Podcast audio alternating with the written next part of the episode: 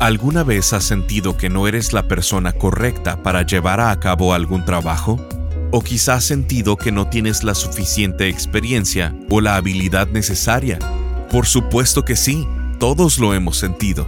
Bienvenido a Esperanza Diaria, la transmisión en audio del ministerio del pastor Rick Warren. Estamos en la serie titulada La manifestación de tu misión de vida, en donde el pastor Rick nos sumerge en el libro de Jonás y nos muestra que sin importar lo grande que se vea la tarea a la cual nos está llamando, no debemos huir de ella. ¿Cuánto tiene que empeorar tu matrimonio para que le pongas atención? ¿Qué tan mal se tienen que poner las cosas para que admitas que vas en un camino equivocado y que la manera en que estás haciendo las cosas no funciona? ¿Cuánto peor se tiene que poner esa situación? ¿Cuánto más tiene que empeorar tu salud ¿Cuánto peor tienen que estar tus finanzas? ¿Cuánto peor tiene que estar tu carrera para que pongas atención y digas, esto no funciona? En la transmisión del día de hoy de Esperanza Diaria, el pastor Rick nos dice que debemos reflexionar y reconocer que al huir de Dios arruinamos nuestras vidas y nos dirigimos directamente a una tormenta. Escuchemos al pastor Rick en la conclusión de la enseñanza titulada ¿Qué hacer cuando causas una tormenta? Jonás 1.5 dice, mientras tanto, Jonás dormía plácidamente en la bodega del barco. ¡Qué hombre tan bueno y piadoso! No está poniendo atención. Los demás están luchando por sus vidas en la tormenta. El barco estaba a punto de hacerse pedazos. Todos estaban preocupados mientras que él estaba muy cómodo durmiendo. Es ignorante a cómo sus propias acciones estaban afectando a los demás. Le era indiferente. Es como el hombre al que le preguntaron, ¿crees que los dos problemas más grandes de Estados Unidos sean la ignorancia y la apatía? Y él contestó, no lo sé, y no me importa. Jonás era ignorante y apático. Ahora, ve lo que pasa en el versículo número 6. Así que el capitán bajó a buscarlo. ¿Cómo puedes dormir en medio de esta situación? le gritó. Levántate y ora a tu Dios. Quizá nos preste atención y nos perdone la vida. Fíjense cómo el hombre pagano, el no creyente, le sugiere orar al hombre que es supuestamente piadoso. Todo estaba al revés aquí. Él era más religioso que Jonás. El siguiente versículo, en Jonás 1.7, dice, Entonces la tripulación echó suertes para ver quién había ofendido a los dioses y causado tal terrible tempestad. Cuando lo hicieron, la suerte señaló a Jonás como el culpable. ¿Alguna vez Dios usará la suerte? Sí lo hace. Y esta vez se aseguró de que señalara a Jonás. Jonás 1.8 dice, Así que los marineros le reclamaron, ¿Por qué nos ha venido esta espantosa tormenta? ¿Qué pasaría si personas a tu alrededor te hicieran esa pregunta? ¿Qué pasaría si tus hijos, nietos, tu esposo tu esposa o en tu negocio te preguntaran, ¿qué estás haciendo? ¿Por qué estás cometiendo tantos errores? ¿Por qué nos estás causando tantos problemas al resto de nosotros? Entonces le preguntaron a Jonás, ¿quién eres? ¿En qué trabajas? ¿De qué país eres? ¿Cuál es tu nacionalidad? Y en Jonás 1, 9 y 10 dice, Soy hebreo, contestó Jonás, y temo al Señor Dios del cielo, quien hizo el mar y la tierra. Los marineros se aterraron al escuchar esto, porque Jonás ya les había contado que huía del Señor. ¡Ay! ¿Por qué lo hiciste? gimieron. Los marineros temieron por sus vidas y decían, ¿por qué hiciste eso? ¡Qué tonto! ¿Quién intenta huir de Dios? Nosotros ni siquiera creemos en Dios, pero si es que hay uno, ciertamente estaría en todos lados. ¿Por qué alguien sería tan tonto al intentar escapar de Dios? Dios es omnisciente, omnipresente, Él está en todos lados y lo sabe todo. No puedes huir de Dios. No te puedes esconder de Dios. Puedes huir de Dios el resto de tu vida, pero en el momento en que mueras, lo verás frente a frente. Así que, ¿Por qué serías tan tonto al intentar esconderte de Dios? El sexto principio es, mientras más huya de Dios, peor estaré. Mientras más me tarde en aceptar mi misión, siendo egocéntrico, viviendo una vida egoísta, peor se van a poner las cosas. Algunos de ustedes pueden estar pensando que el año pasado fue un año difícil. Ha sido difícil para ti. Y como alguien que te ama como tu pastor y maestro espiritual, te ruego, ríndete ante Dios, entrégale tu vida. Solo déjate ir y pon todo en manos de Dios, porque no sabes qué tipo de tormenta venga el próximo año. Puede que ni siquiera se compare a lo que pasaste este año. Dios es paciente con nosotros pero su paciencia definitivamente tiene un límite. Y Dios dice, no voy a dejar que ignores por completo la razón por la cual te he creado. Así que, si las cosas se están poniendo difíciles, no sabes la tormenta que puede estarte esperando. El versículo 11 del capítulo 1 dice, como la tormenta seguía empeorando, le preguntaron, ¿qué debemos hacer contigo para detener esta tempestad? La tormenta seguía porque Jonás seguía intentando escapar. ¿Qué tan difícil se tiene que poner tu matrimonio para que despiertes y te des cuenta de que tienes que cambiar algo, de que algo no está funcionando y que se están dirigiendo en la dirección equivocada? ¿Qué tan difícil se tiene que poner para que digas, Dios, necesito tu ayuda, necesito que me ayudes a cambiar? ¿Cuánto tiene que empeorar la situación en tu trabajo para que Dios reciba tu atención o tu salud? Él te ama demasiado, tal como eres, pero también te ama tanto como para no dejar que te quedes igual, porque no estás donde podrías estar, ser la persona que Él diseñó que fueras, el potencial de lo que puedes ser, hasta dónde se tiene que llegar. Entonces dice, como la tormenta seguía empeorando, le preguntaron, ¿Qué debemos hacer contigo para detener esta tempestad? Como pastor, me han preguntado esto casi todos los días de mi vida, cada día, por más de 40 años, no con las mismas palabras, pero de una u otra manera se acercaron y me dicen, Rick, ¿cómo detengo esta tormenta? Y la respuesta es siempre la misma, ríndete completamente a Dios, deja de rebelarte, de resistirte, de huir, deja de escaparte, ríndete, y la paz llegará. Jonás 1.12 dice, Échenme al mar, contestó Jonás, y volverá la calma. Yo sé que soy el único culpable de esta terrible tormenta. Y esto fue el primer acto generoso de Jonás. Pero a pesar de eso, los marineros no le tomaban la palabra e intentaban buscar soluciones por su cuenta. El siguiente versículo, en Jonás 1.13, dice, Los marineros empezaron a remar con todas sus fuerzas con la esperanza de llegar a tierra firme pero no lo lograron porque el mar se ponía cada vez más violento y se volvía en contra de ellos. Ahora, fíjate en la frase, se ponía cada vez más violento. No lo lograron, y con todas sus fuerzas. ¿Te suena parecido? ¿Suena como a tu vida? ¿Que está fuera de control? ¿Que has intentado con todas tus fuerzas dar la vuelta, pero no lo lograste? Aquí va el séptimo. Número siete. Si peleo contra el plan de Dios, esforzarme más no funciona. Nuestros brazos son muy cortos para pelear en contra de Dios. Dios es Dios y tú no. La única manera de ser salvado es rendirse a la gracia, a la bondad, misericordia y al amor de Dios, y dejarte caer en sus brazos. No puedes salvarte solo, y no solo hablo sobre la salvación en el cielo, sino en ese momento la situación por la que estás pasando ahora. No puedes solo. Veamos este versículo que probablemente ya lo conozcan. Efesios 2, 8 y 9. Ustedes han sido salvados porque aceptaron el amor de Dios. Ninguno de ustedes se ganó la salvación, sino que Dios se la regaló. La salvación de ustedes no es el resultado de sus propios esfuerzos. Por eso, nadie puede sentirse orgulloso.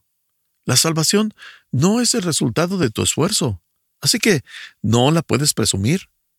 Si nos pudiéramos ganar el cielo con trabajo y esfuerzo, ¿te imaginas? El cielo estaría repleto de capricho y egocentrismo.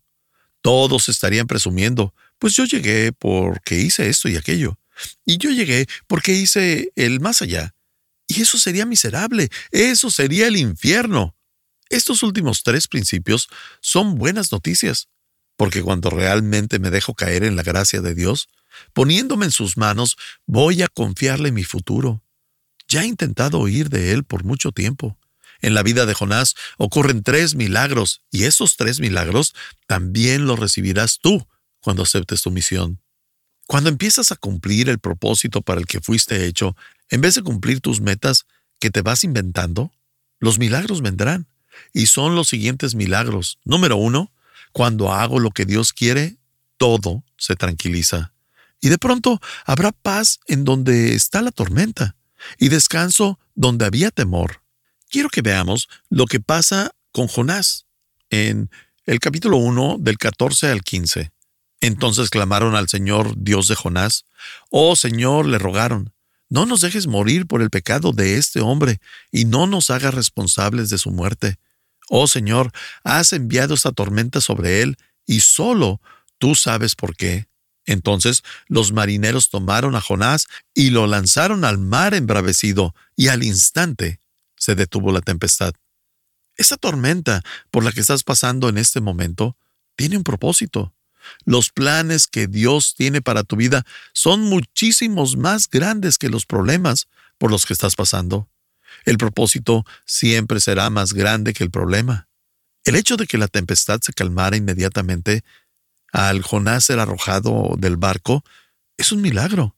Las tormentas no paran instantáneamente. Estás escuchando Esperanza Diaria con el pastor Rick Warren. Si quieres mantenerte en contacto con el pastor Rick, visita pastorricespañol.com y síguelo a través de sus redes sociales. Y si quieres hacerle saber la manera en que estas transmisiones han tocado tu vida, escríbele a esperanza.pastorrick.com. El pastor Rick regresará en un momento con el resto del mensaje de hoy. Si te perdiste alguna porción de este mensaje, lo puedes escuchar a cualquier hora en pastorricespañol.com. Efesios capítulo 2, verso 10 dice, Somos creación de Dios, creados en Cristo Jesús para hacer las buenas obras que Dios de antemano ya había planeado. Dios tiene un plan trazado para tu vida. Tiene un propósito para ti más grande del que te imaginas. A esto lo llamamos tu misión de vida. Antes de que nacieras, antes de que fueras concebido, incluso antes que el mundo existiera, Dios ya había planeado lo que quería que hicieras con tu vida el problema es que la mayoría de las personas nunca descubre su misión de vida, por tanto, no la puede cumplir y andan por la vida caminando sin sentido. Cuando entiendes lo que Dios quiere que hagas, entonces tu vida tiene propósito.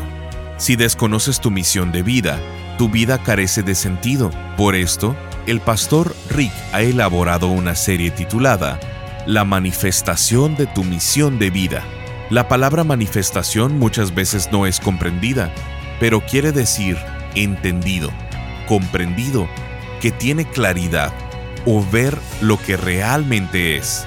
En esta serie, el pastor Rick quiere que entiendas, comprendas y que tengas claridad en cuál es la misión de Dios para tu vida aquí en la tierra. Durante estas enseñanzas, el pastor Rick dará respuestas a las preguntas ¿Qué haces cuando has causado una tormenta? ¿Qué haces cuando algo se ve sin esperanza? ¿Qué haces ante una segunda oportunidad? ¿Y qué recuerdas cuando las cosas no salen a tu manera? Queremos hacerte llegar esta serie en formato MP3 de alta calidad, descargable, sin anuncios y con porciones que no tuvimos tiempo de transmitir. Para esto, nos puedes visitar en pastorricespañol.com y contribuir económicamente con cualquier cantidad. Y como muestra de nuestro agradecimiento, te haremos llegar la serie de enseñanzas titulada La manifestación de tu misión de vida. Esto lo puedes hacer en pastorricespañol.com o llamando al 949-713-5151. Al estar ahí, te invitamos a suscribirte al devocional diario del pastor Rick y a enlazarte con sus redes sociales. Esto es en pastorricespañol.com o llamando al 949-713-5151. Ahora volvamos con el pastor Rick y escuchemos el resto del mensaje del día de hoy. Quiero que veamos lo que pasa con Jonás en el capítulo 1 del 14 al 15. Entonces clamaron al Señor, Dios de Jonás. Oh Señor, le rogaron, no nos dejes morir por el pecado de este hombre y no nos hagas responsables de su muerte. Oh Señor, has enviado esta tormenta sobre él y solo tú sabes por qué. Entonces los marineros tomaron a Jonás y lo lanzaron al mar embravecido, y al instante se detuvo la tempestad. Esa tormenta por la que estás pasando en este momento tiene un propósito. Los planes que Dios tiene para tu vida son muchísimos más grandes que los problemas por los que estás pasando. El propósito siempre será más grande que el problema. El hecho de que la tempestad se calmara inmediatamente al Jonás ser arrojado del barco es un milagro. Las tormentas no paran instantáneamente. Pararon las olas que estaban descontroladas y se convirtieron en paz. Y eso nos lleva al milagro número dos. Cuando hago lo que Dios quiere, los no creyentes creen. Recuerden que este era un barco repleto de marineros paganos, probablemente hasta politeístas, de aquellos que creen en diferentes imágenes, dioses e ídolos. Pero cuando oraron, la tormenta terminó instantáneamente. Jonás 1.16 dice, Los marineros quedaron asombrados por el gran poder del Señor. Le ofrecieron un sacrificio y prometieron servirle. Le hicieron promesas a Dios. De pronto todo el barco se convirtió. ¿Por qué? Porque el hombre creyente estaba haciendo lo correcto. Decide enderezar su vida y así los no creyentes creyeron. Muy probablemente todos ustedes tengan a un amigo, o un pariente que no conoce al Señor, alguien de tu familia, tal vez tus padres, un hermano o una hermana, tu esposo o tu esposa, tus hijos. ¿Has pensado que tal vez tú eres la barrera? ¿Que la manera en la que estás viviendo los ha mantenido distantes de Cristo? Porque puede que, aunque tengas la cimentación de Jesús, estés construyendo con madera, heno y paja, y ellos no han visto una gran diferencia en tu vida. Y finalmente, cuando dices, Dios, me rindo a ti, me rindo al 100%, haré tu misión y voy a dar todo mi esfuerzo, la tormenta se tranquiliza. Y así, los seres queridos tienen una oportunidad de ver y decir, wow, ahí está Dios. Y así pueden acercarse a Cristo. Cuando empiezas a cumplir tu misión, gente a tu alrededor que jamás te imaginaste que fuera a ser creyente, va a acercarse a Jesús. Solo pasa porque van a ver cómo caminas en tranquilidad y no en estrés, y ellos quieren eso en sus vidas. El tercer milagro es, cuando acepto la misión de Dios, Él me demuestra misericordia. No me recaña, ni me castiga. No me dice, ¿por qué te tardaste tanto? Hubieras llegado antes. No me reprende ni me da un sermón, sino que me demuestra misericordia. La Biblia dice, en Jonás 1.17, pero el Señor tenía preparado un gran pez para que se tragara a Jonás, y Jonás estuvo en el vientre del pez tres días y tres noches. ¿Cuántos de nosotros crecimos creyendo que Jonás se lo tragó una ballena? Pues estábamos mal, porque no se menciona una ballena. En la Biblia sí podemos encontrar la palabra ballena, pero no en el libro de Jonás. No la menciona. En cambio dice, pero el Señor tenía preparado un gran pez en primer lugar, la ballena no es un pez, es un mamífero. Dios pudo haber usado una ballena si hubiera querido, pero la ballena es un mamífero. Ellos no tenían forma de saberlo hace 2700 años, pero Dios lo sabía. La palabra preparó en hebreo es maná, que significa hecho a la medida. Literalmente, asignado. Se traduce a designado u ordenado la utiliza muchas veces en el capítulo número uno. Dios preparó un gran pez. O en el capítulo 4, que dice Dios preparó un gusano. Y en otro capítulo dice que Dios preparó viento. Así que la ordenanza o preparación es muy importante. Prácticamente se refiere a que Dios lo hizo personalizadamente. Si en realidad crees que Dios creó el universo y todos los peces del mar, entonces crees que podría crear un día un pez especial con aire acondicionado para Jonás. Si no tienes problemas creyendo que Dios creó todos los peces y animales, que creó el universo, entonces no deberías de tener problemas al creer que Dios preparó un pez para Jonás. Así que repito, no era una ballena. El versículo solo dice que el Señor tenía preparado un gran pez. Que por cierto, hay científicos que tienen a una especie en mente para eso. El pez más grande del mar, no el mamífero más grande, el pez más grande del mar, que es el tiburón ballena, que de hecho no es una ballena, es un tiburón del tamaño de una ballena. Son muy comunes alrededor de todo el mundo y son completamente dóciles. Son gigantes, gentiles, son totalmente inofensivos para el ser humano, aunque miden más de 12 metros de largo. Nada alrededor de 4 kilómetros por hora. Es bastante lento. A veces los buzos se sostienen de la espalda del tiburón ballena y se dejan llevar. Nadan con sus bocas abiertas porque son filtroalimentadores, lo que significa que comen microorganismos. Así que no mastican ni deshacen la comida con dientes grandes como otros tiburones. Realmente, ni siquiera necesitan dientes, ya que se alimentan de micronutrientes. Déjeme darte una comparación entre un tiburón ballena común y un camión escolar de 80 pasajeros. Ambos miden más de 12 metros de largo. En ambos pueden abordar 80 niños. Así de grandes son. Hay científicos que dicen que este es el animal que pudo haberse tragado a Jonás, pero aquí está el problema. Cuando la gente escucha la historia de Jonás, está más interesado en lo que había dentro del pez que en lo que había dentro de Jonás. Y a mí me interesa más lo que hay dentro de ti, tu misión y las lecciones que Dios quiere que recibas. ¿Sabes cuál es tu misión en la vida? ¿Ya estás cumpliéndola? Un día se va a manifestar. Todos podrán ver que también lo hiciste y vas a ser premiado porque hiciste que tu vida contara. O no premiada porque desperdiciaste la vida que Dios te dio. Hoy Dios te está llamando para que cumplas tu misión. Así que la pregunta es, ¿aceptarás hoy tu misión? Puede que estés pensando, no, no sé ni qué conlleva, ni cuál es.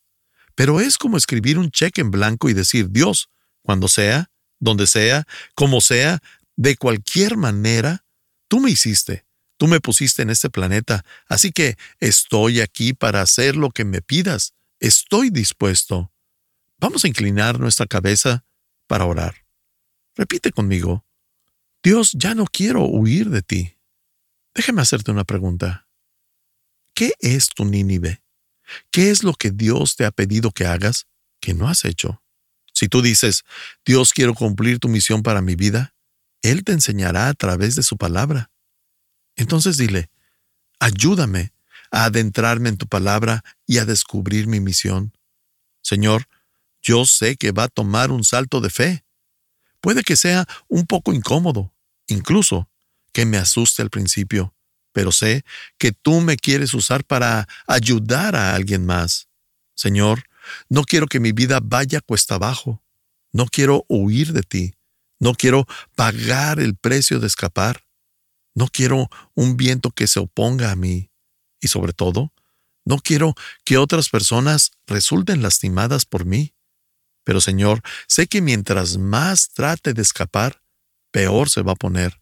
Y debo admitir, Padre, que ha habido ocasiones en las que me he sentido fuera de control y que no podía hacer que las cosas cambiaran. Aunque pusiera todo mi corazón, no lo lograba. Dios, quiero los tres milagros en mi vida, que cuando haga lo que me pides, todo se calme, que los no creyentes crean y que me demuestres misericordia. Gracias, gracias por nunca dejar de amarme, porque has sido paciente conmigo. Y hoy te digo, estoy dentro. Quiero cumplir mi misión, ya sea que tenga cinco o cincuenta años más de vida. Jesús, entra en mi vida y llénala con tu amor. Quiero amarte y confiar en ti, y quiero saber ¿Cuál es el propósito que tienes para mi vida? Oro esto en el nombre de Jesús. Amén.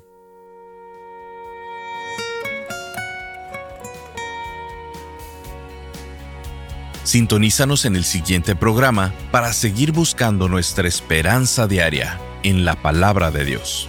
Este programa está patrocinado por el Ministerio de Esperanza Diaria y por tu generoso apoyo financiero.